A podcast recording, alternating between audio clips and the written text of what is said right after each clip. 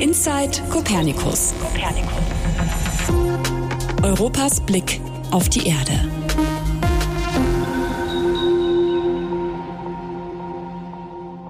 Herzlich willkommen zu einer neuen Folge Inside Copernicus. Mein Name ist Serafin Lino und ich bin wissenschaftliche Mitarbeiterin in der Deutschen Raumfahrtagentur DLR.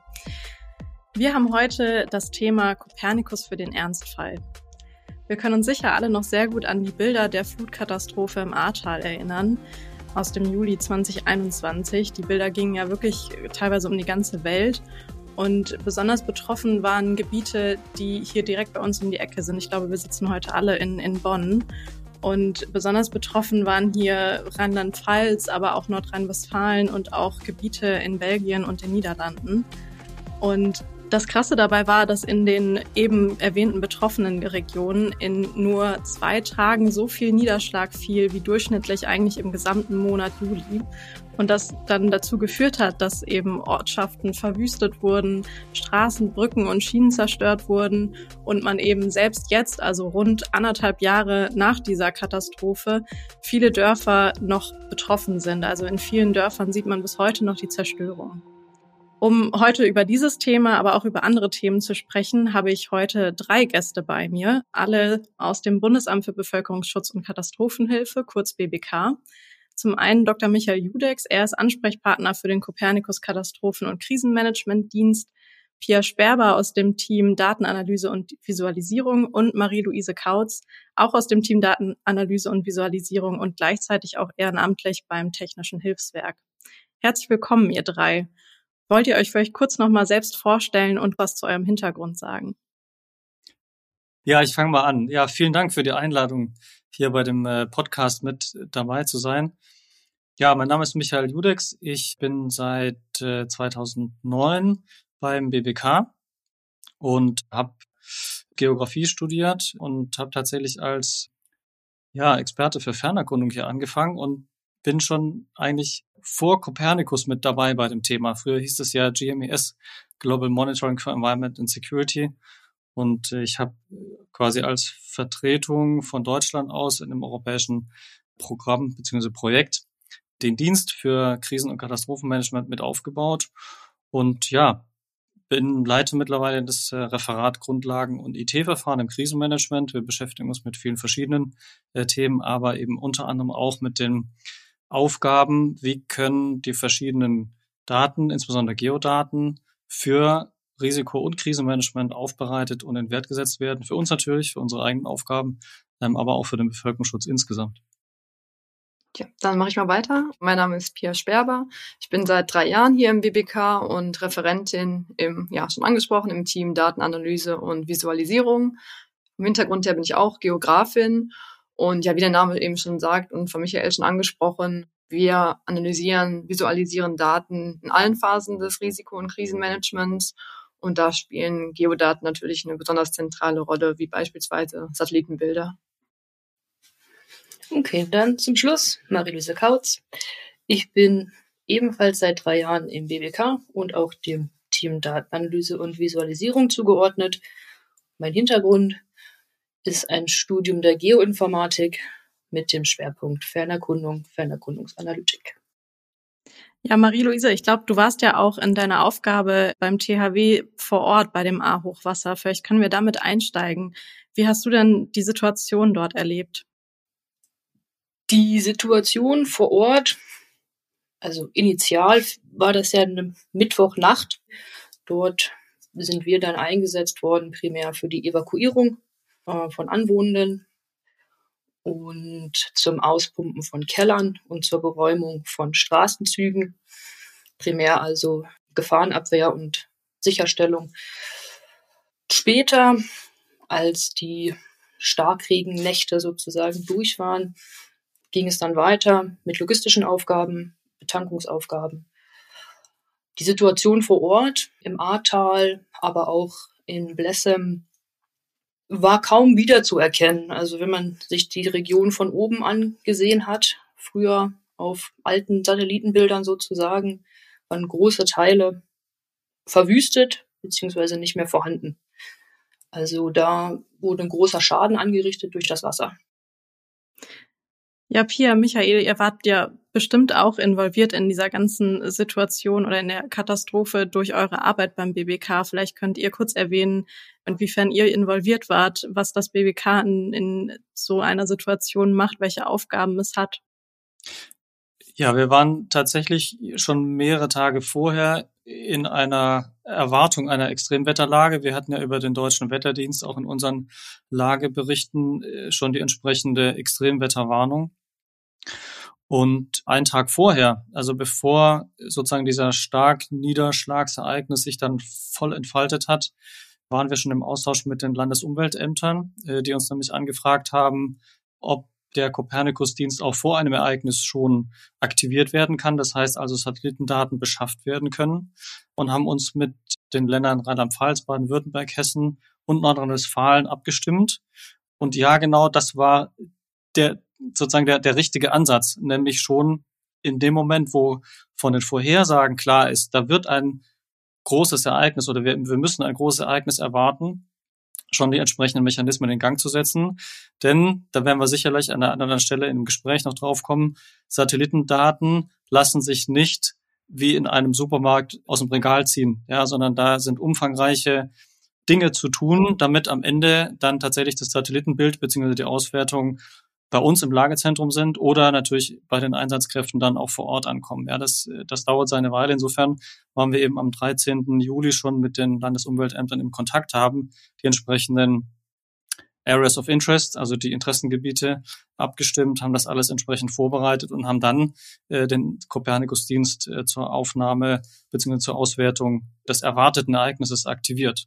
Tatsächlich muss man vielleicht auch dazu sagen, zu diesem Zeitpunkt war die Vorhersage noch so, dass man erwartet hat, dass im Mosel- und Rheineinzugsgebiet ein großes Hochwasser oder ein vergleichbar großes Hochwasser stattfinden wird. Tatsächlich hat sich das dann eben in relativ kurzer Zeit dann nochmal deutlich verlagert, sodass wir dann das Ereignis hatten, was wir hatten.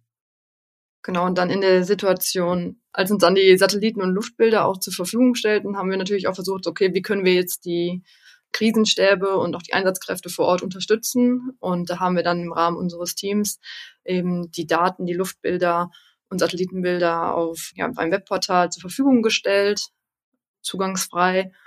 Und ähm, ja, weil man eben nicht immer Internetanschluss im Zweifel hat, vor allen Dingen in der Lage vor Ort, haben wir sogar teilweise die Karten ausgedruckt und sind vor Ort hingefahren, haben sie dort abgeliefert. Ja, jetzt habt ihr ja schon einige Male die Satellitendaten erwähnt. Vielleicht könnt ihr noch mal ganz konkret sagen, wie Satellitendaten in diesem Fall helfen können. Ja, vielleicht fange ich mal an mit so einem ganz allgemeinen Beschreibung. Satellitendaten haben den ganz großen Vorteil, dass man sehr große Flächen abdecken kann. Das heißt, insbesondere bei großen Schadenslagen wie bei Hochwässern oder größeren Waldbränden etc hat man die Möglichkeit, mit einer Aufnahme wirklich viele Quadratkilometer aufzunehmen und sozusagen ein bildlich gesprochen, ein Foto der Gesamtsituation zu machen. Und das hat uns tatsächlich eben initial auch in dem Hochwasser im Sommer 21 geholfen. Die ersten Aufnahmen, die gemacht wurden, aufgrund der, des Wetters, der Bewölkung, waren im Radaraufnahmen, wo wir große Flächen des gesamten betroffenen Gebietes auf eine Aufnahme hatten. So, und das ist natürlich ein, ein richtig großer Vorteil. Es gibt aber nicht nur Vorteile. Ein, eine Herausforderung besteht jetzt bei den Radardaten drin, wenn man kleine Gewässer hat oder kleine historische Ortschaften mit engen Straßen, dann haben Radarsatelliten da gewisse Schwierigkeiten, die entsprechende hochwasserbetroffene Flächen auch wirklich darzustellen. Oder anders gesagt, man kann sie dann schwer analysieren. Und an der Stelle haben uns dann einfach Luftbilder nochmal maßgeblich geholfen, die Schäden äh, entsprechend zu identifizieren. Also insofern Luftbilder als weiteres Fernerkundungsmittel waren jetzt in dieser Art von Schadenslage wirklich, hatten einen entscheidenden Vorteil gebracht. Genau, und wenn wir nochmal auf die Lage vor Ort sozusagen eingehen, die angesprochenen Luftbilder sowie Satellitenbilder sind für Einsatzkräfte dahingehend natürlich sehr relevant, um auch diesen Überblick zu bekommen.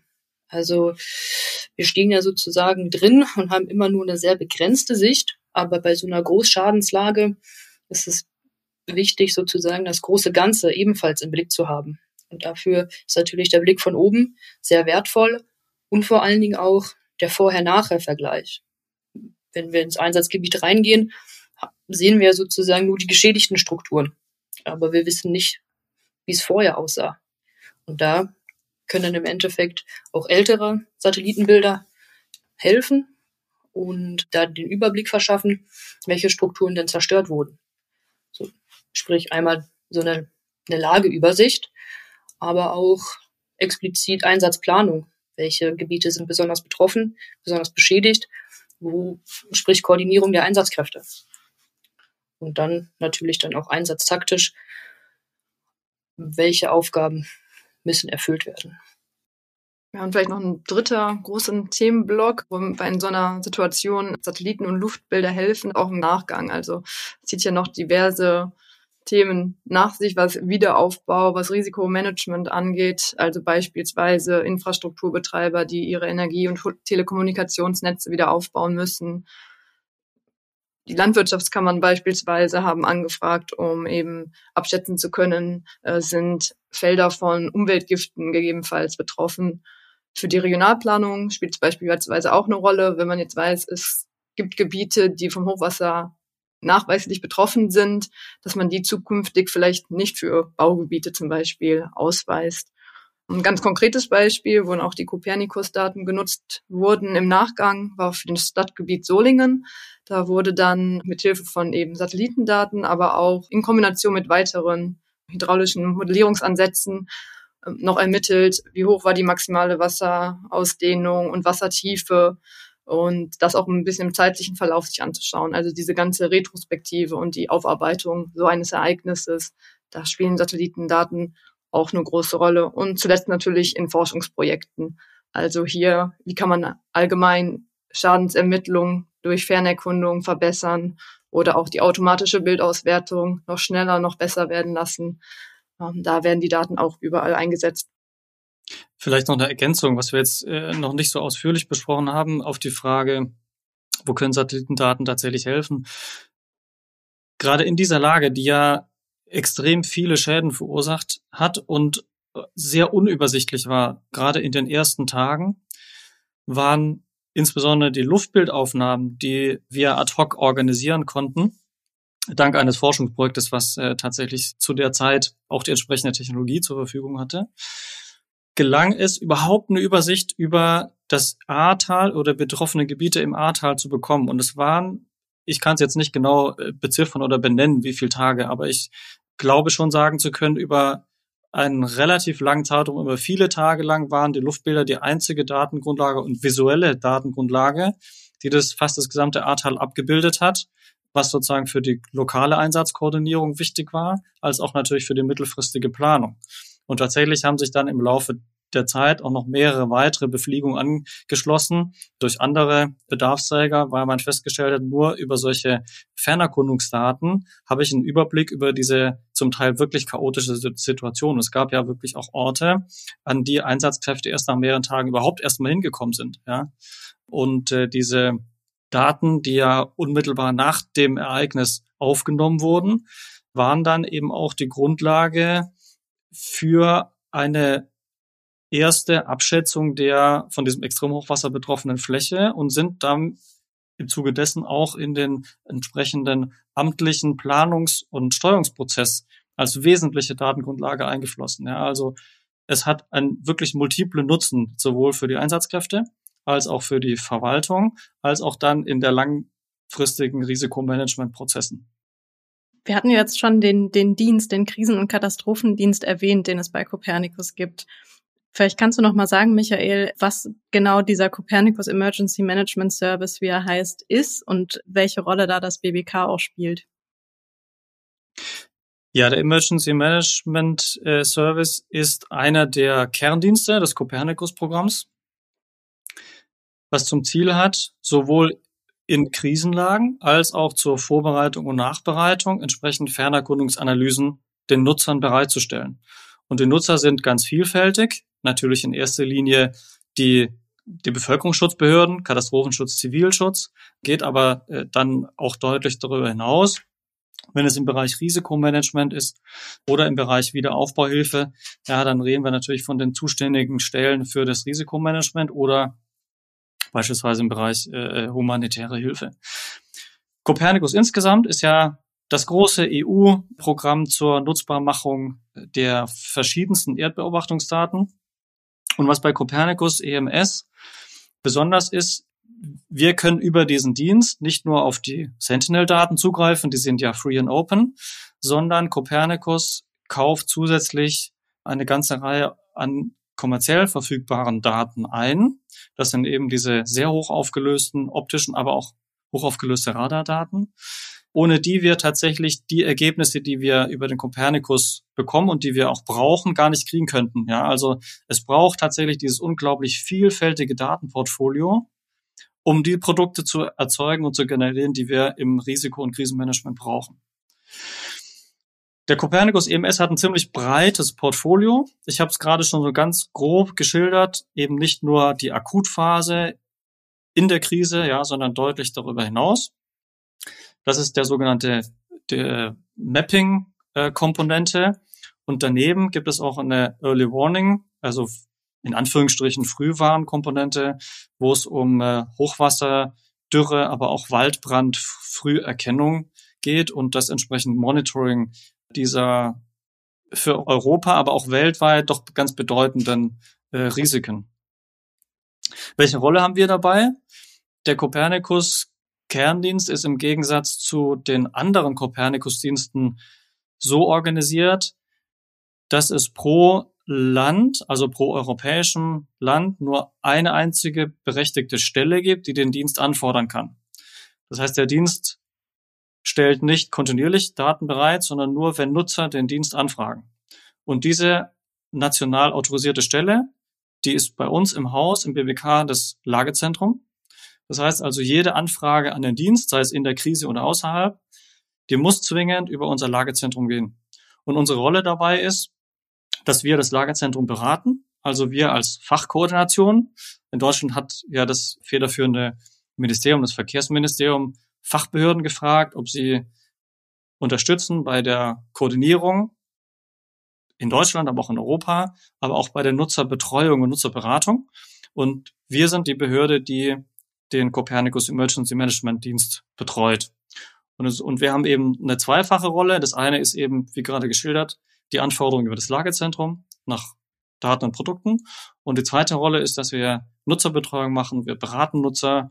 Wir erklären, was funktioniert, wo aber auch Limitierungen sind, wo man aufpassen muss. Ähm, und wir beraten natürlich das Verkehrsministerium und wir vertreten auch die Interessen der Nutzer in den europäischen Gremien. Wir hatten jetzt zum Einstieg dieses Beispiel eines Hochwassers, wo der EMS hilft. Vielleicht kannst du, Marie-Louise, nochmal sagen, wir haben jetzt gerade schon gehört, auch von Michael, dass es natürlich nicht nur im Falle von Hochwasser oder von Flutkatastrophen der Service eingesetzt werden kann oder die, die Produkte, die da generiert werden, sondern auch in anderen Fällen, beispielsweise bei Waldbränden. Wir haben jetzt auch schon mitbekommen, darüber berichten die Medien ja immer wieder, dass es verstärkt auch zu Waldbränden nicht nur in Europa, sondern auch konkret in Deutschland kommt. Vielleicht kannst du sagen, wie der EMS da hilft in, in solchen Fällen? Der EMS wurde in diesem Kontext, also im Waldbrandkontext, 53 Mal für Europa im letzten Jahr aktiviert. Davon waren fünf Aktivierungen aus Deutschland heraus. Besonders Sachsen und Berlin waren da prominente Beispiele. Und so wurde dann also in der Grenzregion von Deutschland zu Tschechien, Sächsische Schweiz, Böhmische Schweiz, brannte es Ende Juli 2022. Und die Aktivierung oder warum sozusagen der EMS aktiviert wurde, war, dass mehrere große Brände stattfanden in der Region. Dazu war eine Wetterlage vorhergesagt, die windig, heiß, mit geringer Luftfeuchtigkeit einherging bedeutete, dass viele Faktoren, unter anderem auch die hohe Reliefenergie in der Region, in den Sandsteinregionen, eine Ausbreitung in dem ganzen Terrain begünstigte für den Waldbrand. Was dazu natürlich auch die Löscharbeiten sehr schwierig gestaltete. So wurde sozusagen der EMS genutzt, um einen ersten initialen Überblick über die Situation zu erlangen. Wo sind diese großen Brände? welch, in welche Region könnten sie weitergehen. Zusätzlich als die Situation sich intensivierte, die Waldbrände weiter fortschreiteten, es waren ja mehrere Hektar auf deutscher Seite und mehrere hundert Hektar auf der äh, tschechischen Seite betroffen, wurde unter anderem über das europäische Civil Protection Mechanism, also dem EU-Katastrophenschutzverfahren, Wasserflugzeuge angefordert zur Waldbrandbekämpfung. Und ergänzend zu dem EMS haben wir hier im Team eine Karte für die Piloten erstellt, die dazu genutzt werden konnte, die Betankungsflächen zu identifizieren für die Löschflugzeuge. Sprich, wir haben ad hoc auf den aktuellsten Sentinel-2-Daten die Wasserflächen identifizieren lassen und nach gewissen Kriterien verifiziert. Und diese dann sozusagen kartiert und als äh, Medium weitergegeben für die Piloten, damit die Tankung der Flugzeuge stattfinden konnte und der Waldbrand bekämpft werden konnte. Ich glaube, wenn man an Katastrophen oder Krisen auch hier in Deutschland denkt, dann sind das eben genau die zwei Fälle, die man immer wieder mitbekommt. Also Hochwasser, aber eben auch Waldbrände, die, die zugenommen haben. Aber ich könnte mir vorstellen, das ist ja auch schon ein bisschen rausgekommen, dass es auch noch weitere Bereiche gibt, in denen der EMS aktiviert werden kann. Vielleicht kannst du da noch ein paar Beispiele nennen, Pia. Ja, gerne. Das Themenfeld ist nämlich auch tatsächlich sehr, sehr breit, als man im ersten Moment denkt. Direkt menschenverursachte Gefahren können zum Beispiel auch durch Satellitenbilder gemonitort werden. Das wären jetzt ein Beispiel Industrieunfälle oder Ölverschmutzungen, ja, Haverie auf dem Meer, wo dann eben der Ölteppich und dessen Ausbreitung gemonitort werden kann. Ja, ein Beispiel zum Beispiel noch aus der Covid-19-Pandemie. Da denkt man vielleicht auch im ersten Moment, Covid-19, wie möchte man das aus dem All überwachen? Das hat Italien, da hat Italien den SEMS aktiviert, um provisorische Gesundheitseinrichtungen wie Feldlazarette oder auch Versammlungsorte zu kartieren und das eben für das Krisenmanagement vor Ort dann einsetzen zu können. Weiteres Beispiel auch von Italien aktiviert bei der Bergung des Kreuzfahrtschiffs Costa Concordia. Dort wurde der SEMS auch eingesetzt. Und ein weiteres großes Themengebiet ist der gesamte Komplex humanitäre Hilfe. Also hier zum Beispiel Flüchtlingscamps, deren Größe versuchen zu bestimmen. Oder auch ein Beispiel von letzten Jahr, da hat dann die Welthungerhilfe für die Grenzregionen Afghanistan, Tadschikistan mithilfe der Satellitenbilder eben versucht, die Ernährungssicherheit zu bestimmen oder unterstützend zu bestimmen, wie hoch die in dieser Gegend ist. Jetzt haben wir ja schon einige Beispiele gehört, in welchen Situationen der Dienst aktiviert werden kann. Michael, ich habe vorhin schon so ein bisschen rausgehört in, in deiner Ausführung, dass nicht jeder das System aktivieren kann. Vielleicht kannst du noch mal kurz beschreiben, wie das dann genau abläuft. Also das BBK aktiviert den Dienst und was passiert dann? Was sind die nächsten Schritte? Wie läuft das ab? Ja, genau. Also die Aktivierung erfolgt ja in den meisten Fällen aufgrund einer Anfrage eines bestimmten Bedarfsträgers. Ja, das kann beispielsweise der Katastrophenschutzstelle sein, das kann das THW sein, das kann aber auch beispielsweise die Wasserwirtschaft sein, also die Stellen, die sich um Hochwassermanagement kümmern. Die fragen bei uns an. Es gibt ein kleines Anforderungsformular und dann geht es, wie gesagt, über unser Lagezentrum dann an eine europäische Stelle, also an ein europäisches Lagezentrum, das ERCC in Brüssel. Und das ist sozusagen die zentrale Koordinierungsstelle für das Gesamtsystem in Europa.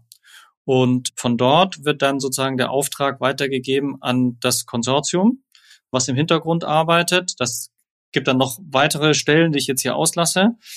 Und das beauftragte Konsortium kümmert sich dann um die Datenbeschaffung, um die Datenauswertung und um die Produkterstellung. Und sobald das alles fertig ist ähm, und qualitätsgesichert ist, geht es dann so schnell wie möglich wieder zurück an den Nutzer. Und wie lange dauert das dann, bis so eine Karte erstellt wird? Also nach Aktivierung, wann halte ich quasi als Endnutzer die Karte in den Händen? Das ist in der Tat unterschiedlich. Also, wie vorhin schon erwähnt wurde, können wir leider Satellitenbilder nicht in der Einkaufshalle einfach so aus dem Regal nehmen. Also im Mittelwert 24 Stunden, bis ein Satellitenbild verfügbar ist. Und da gibt es drei unterschiedliche Kategorien. Ein sogenanntes First Estimate. Das dauert ungefähr so zwei bis drei Stunden. Dieses Produkt zielt darauf ab, eine grobe Einschätzung sozusagen von den am stärksten betroffenen Regionen in dem Interessensgebiet aufzuzeigen. Dann gibt es ein sogenanntes Delineation Product. Das dauert ungefähr sieben bis neun Stunden. Da gibt es auch schon ein erstes Abgrenzungsprodukt, eine Einschätzung, wie das Ereignis sich auswirkt und das Ausmaß sozusagen detaillierter, genauer als sozusagen das First Estimate auszeichnet. Und dort gibt es auch die Komponente des Monitorings. Also dieses Delineation Product kann fortgeschrieben werden, um zu sehen, wie sich sozusagen die Lage entwickelt. Zu guter Letzt sozusagen gibt es auch eine Grading Map, die dauert am längsten, weil dort sozusagen die meiste Zeit in der Analyse investiert wird. Zehn bis zwölf Stunden circa.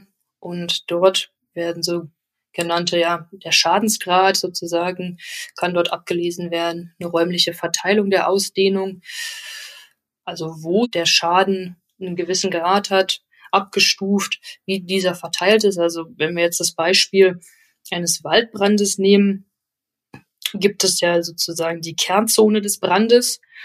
Wenn das Gebiet sozusagen darüber hinweggezogen ist oder nur entfernte Einzugsgebiete des Brandes, dort lassen sich verschiedene Kategorien, also so Gradings sozusagen, daraus ableiten. Ebenfalls hier kann sozusagen eine, eine Art Monitoring gemacht werden, um die Lage permanent im Blick zu haben und sobald neue Daten sind, dort neue Analysen sozusagen drauf zu etablieren. Vielleicht könnt ihr noch mal sagen, weil ich jetzt so von Karten gesprochen habe und äh, du dann genau auch von Produkten sprichst. Das sind ja nicht nur Karten wahrscheinlich, die ihr erstellt, wie man sich das vorstellt. Ihr hattet das vorhin bei dem A-Hochwasser erwähnt, dass natürlich in solchen Fällen dann die Karte auch, wenn man zum Beispiel keinen Internetzugang hat, ausgedruckt natürlich irgendwie da sein muss, damit man damit arbeiten kann. Aber es sind ja wahrscheinlich nicht nur Karten, die ihr habt, sondern eben auch Produkte. In welcher Form liefert ihr die denn oder mit in welcher Form wird damit gearbeitet vor Ort? Also der Emergency Management Service, der stellt tatsächlich nicht nur Karten bereit. Das ist tatsächlich die Kernkompetenz und natürlich auch irgendwie unerlässlich, wenn wir mit visueller Information arbeiten. Aber allein schon, wenn wir eine klassische Karte als PDF haben, sind da in der Regel auch noch zusammenfassende Statistiken oft dabei. Also wie groß ist die betroffene Fläche oder zum Beispiel wie viele Gebäude sind betroffen. Also auch ähm, erste Statistiken. Und was vielleicht auch noch ganz spannend ist, dass eben nicht nur Karten zum Anschauen für den Endanwendenden bereitgestellt werden, sondern auch die Geodaten. Das heißt, hat jetzt eine Stelle, ein Krisenstab, ein Geoinformationssystem, kann er die Daten und die Analysen von der Aktivierung in das eigene System einpflegen und mit eigenen Daten noch verschneiden, bedarfsgerechte Analysen durchführen und das ist dann auch das, was wir jetzt im Team im BBK dann teilweise auch nutzen, die Daten und Analysen des SEMs nochmal weiterverwenden, vielleicht nochmal etwas anders darstellen und bedarfsgerecht aufbereiten. Und weiterer Punkt ist noch, wir hatten ja schon gesprochen, es gibt dieses Risikomodul, es gibt komplexere Analysen zum ja, Risikomanagement, Modellierungen, Simulationen. Dort ist dann auch noch ein technischer Report zum Beispiel oder ein Factsheet dabei, weil das dann eben dann zu komplex wird, um es in einer einzelnen Karte darzustellen. Da muss man die Ergebnisse und die Methodik auch noch kurz erläutern. Ja, ein großer Vorteil oder der größte Vorteil des Copernicus-Programms ist ja, wie du vorhin erwähnt hast, Michael, dass es ja freie Daten sind, dass die, das Copernicus-Programm frei verfügbar ist für jeden. Ist das denn bei diesen ganzen Karten und Daten, die wir jetzt angesprochen haben, auch der Fall? Sind die frei verfügbar? Ja, also der Grundsatz ist vollständig kostenlos und öffentlich online für jedermann und jeder Frau zugänglich. Einzige Ausnahme ist vielleicht, dass die Satellitenbilder, wenn die von kommerziellen Anbietern kommen. Es kann dann der Fall sein, wenn die kostenfreien, öffentlich zugänglichen Sentinel-Satellitenbilder aus dem Copernicus-Programm, wenn die für die Aktivierung nicht ausreichend sind und eben kommerzielle Anbieter hinzugezogen werden und deren Daten, dass dort die Primärrohdaten eben nicht öffentlich weitergegeben werden können. Aber ansonsten ist es im Grunde kostenlos und öffentlich zugänglich. Ja, damit würde ich auch schon zu meiner letzten Frage kommen, die ich am Ende immer sehr gerne stelle. Das ist immer so ein bisschen eine Wunschliste, die ihr euch zusammenschreiben könnt. Ich würde euch nämlich gerne fragen, was, was ihr euch wünscht, damit eben das Krisenmanagement noch besser werden könnte. Das ist eine Frage, die nicht ganz leicht zu beantworten ist oder nicht in jedem Fall nicht kurz zu beantworten ist, weil es eine ganze Reihe an Aspekten gibt, die man hier nennen kann oder könnte. Jetzt hier in dem Kontext würde ich vielleicht auf, auf ein oder zwei Punkte eingehen wollen. Und zwar sehen wir, dass das Potenzial von Fernerkundungsdaten noch gar nicht ausgeschöpft ist bei ganz vielen behördlichen Stellen. Die haben wir jetzt so als, als erstes im Blick, aber nicht nur. Der große Vorteil, den Copernicus liefert, sind ja die fertig nutzbaren Karten. Die sind gelayoutet, die sind ready to use, die kann ich auf den Drucker schicken, kann sie auf A3, auf A2 ausdrucken und kann sie mir an die Wand hängen und damit ist ja schon mal ein großer Mehrwert erreicht. Da steckt aber noch viel mehr Potenzial drin, was wir, und jetzt meine ich nicht, was wir als BBK, sondern insgesamt im Bevölkerungsschutz noch gar nicht richtig erschlossen haben. Und um dieses Potenzial der, der Daten, der Informationen, die da drin steckt, noch weiter zu erschließen, würde ich mir wünschen, dass die verschiedenen Behörden und Stellen sich noch auf der einen Seite weiterbilden. Also man braucht personelle Kompetenz, man braucht aber auch die Technologie, um mit den Geodaten tatsächlich auch noch einen weiteren Mehrwert erschließen zu können. Das heißt, es wurde ja vorhin schon mal oder ist vielleicht auch an der einen oder anderen Stelle angeklungen und durchgeklungen. Wenn ich die Geodaten, die aus dem Copernicus-System kommen, mit meinen eigenen Daten verschneide, dann kann ich nochmal ganz andere Erkenntnisse erzielen, als wenn ich nur die fertig gelayoutete Karte nehme und sie ausdrucke. Das heißt also hier eine Investition in Kompetenzen, ähm, aber auch ein bisschen Investition in Technologie. Was wir tatsächlich beobachten im, im Katastrophenschutz, vielleicht darf man das auch so sagen, wenn man das jetzt vergleicht mit anderen Fachbereichen, beispielsweise im Umweltbereich. Dort sind ja GIS-Technologien seit vielen Jahrzehnten, kann man schon sagen, eigentlich gängige Werkzeuge. Und das ist im Katastrophenschutz noch nicht der Fall. Und ich kann mir durchaus vorstellen, dass wenn das aber eine viel größere Durchdringung hat, dass wir tatsächlich dann auch Copernicus-Daten, aber auch viele weitere Geodaten noch viel besser erschließen können, noch zu ganz anderen Erkenntnissen und im besten Fall sogar auch schneller zu Erkenntnissen kommen, die uns dann in die Lage versetzen, eine Schadenslage, eine Katastrophenlage auch effizienter zu bewältigen, weil wir früher wissen, wo wir Prioritätsgebiete oder wo wir Prioritäten setzen müssen. Aus unserer Erfahrung, vielleicht das so zum Abschluss noch, aus unserer Erfahrung kann gerade in einer großen Schadenslage ein, ein Fachberater Fernerkundung oder eine Fachberaterin äh, speziell zu den Themen Fernerkundung und vielleicht auch Geodatenmanagement eine explizite Datenunterstützung für den Lagekartenführer liefern in beispielsweise im Krisenstab und dadurch einen Mehrwert erzeugen, äh, den man jetzt so mit den bisherigen Möglichkeiten eigentlich so noch gar nicht hat. Das würde ich mir wünschen. Ja, vielen Dank euch drei für das Gespräch. Ich fand es wirklich sehr, sehr interessant. Und alle da draußen, vielen Dank fürs Zuhören. Falls euch das Thema weiter interessiert und ihr mehr Infos haben möchtet, dann schaut gerne in unsere Show Notes, wo ihr weitere Infos und Links dazu findet und freut euch auch auf die nächste Folge, wo es um das Thema Bodenbewegung gehen wird. Bis zum nächsten Mal. Ja, vielen Dank, dass wir dabei sein durften. Danke. Vielen Dank. Tschüss. Tschüss. Inside Copernicus.